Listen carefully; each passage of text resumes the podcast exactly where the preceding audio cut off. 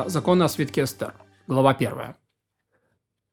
Прочтение свитка Эстер, повелевающий заповедь, установленной мудрецами, известно, что это постановление пророков. Все обязаны слушать э, чтение свитка, мужчины, женщины, геры, освобожденные рабы, и приучают детей слушать его чтение. И даже коины прерывают служение, а приходят слушать чтение свитка.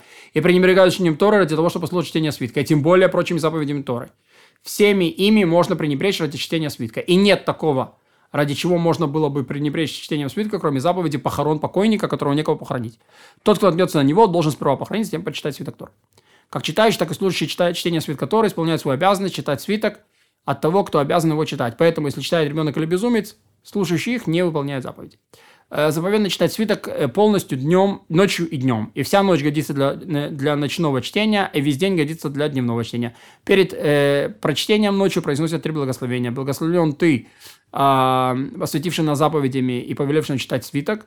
Благословлен ты, э, сотворивший чудеса для наших отцов в те времена, в эти дни. Благословлен ты, даровавший нам жизнь и поддержавший нас, да, э, позволивший нам дожить до этого времени. А днем не произносит благословение, даровавший нам жизнь. И там, где принято а, благословлять после чтения свитка, говорят, благословлен ты, который заступал за нас, был судьей в нашем споре с врагами, отостил за нас накануне, наказал притеснителей наших и отплатил им по, по заслугам всем нашим смертельным врагам. Благословен ты Господь, отмстивший за народ свой Израиль, всем врагам Бог спасающий. А каково время чтения свитка? Много времени установили э, для этого мудрецы, как сказано, назначенное для них время. Во всех городах, которые были окружены стеной во, время, во времена Иошуа бен как в земле Израиля, так и за ее пределами, даже если теперь у них нет стены, читают 15-го Адара. И такой город называется большим городом. А во всех э, городах, которые не были окружены стеной во времена Йошуа, даже не окружены теперь, читается 14-го. И такой город называется селение. Хотя столица Шушан не была окружена стеной во времена Йошуа Бенун, там читают 15-го, поскольку так там произошло это чудо, а написано, а в 15-й день был покой. От чего обусловили это временами Йошуа, чтобы воздать почести земле Израиля, которая в то время была разорена – чтобы читали свиток Эстер в некоторых городах Израиля, как в Шушане. И считалось, будто это большие города, окруженные стеной, хотя в то время они были и разорены. Но коль скоро они были окружены стеной во времена Иошуа, там читают 15-го Адара, и в земле Израиля сохраняется память об этом чуде.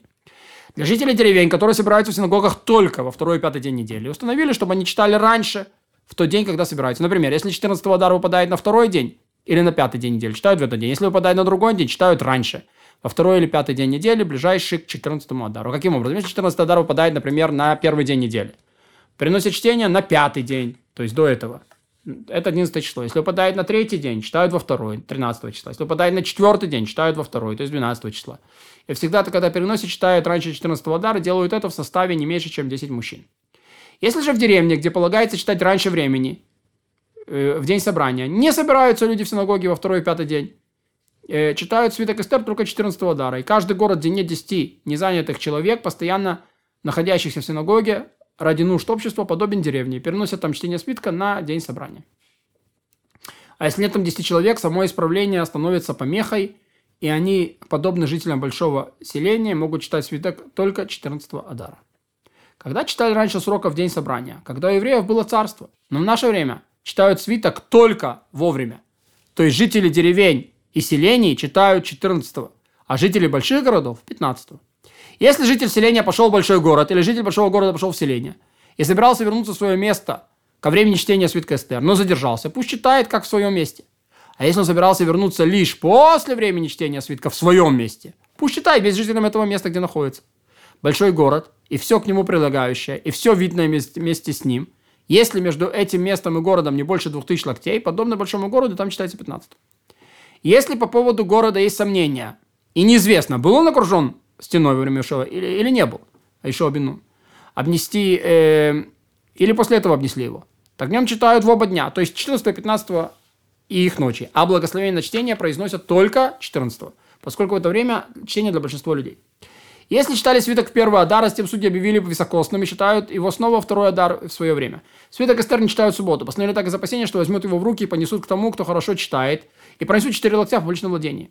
Ведь все обязаны читать, но не все хорошо умеют читать. Поэтому, если вы половремя чтения на субботу, читают его до субботы, а в субботу задают вопросы и толкуют законы Пурима, чтобы напомнить, что это Пурим. Каким образом? Если 14 число выпадает на субботу, жители селений читают в канун субботы, жители больших городов вовремя, то есть первый день. следующей неделе. Если 15 попадает на субботу, жители больших городов читают в канун субботы, а жители селян читают в тот день, когда их время читать. Получается, все читают 14 Адар.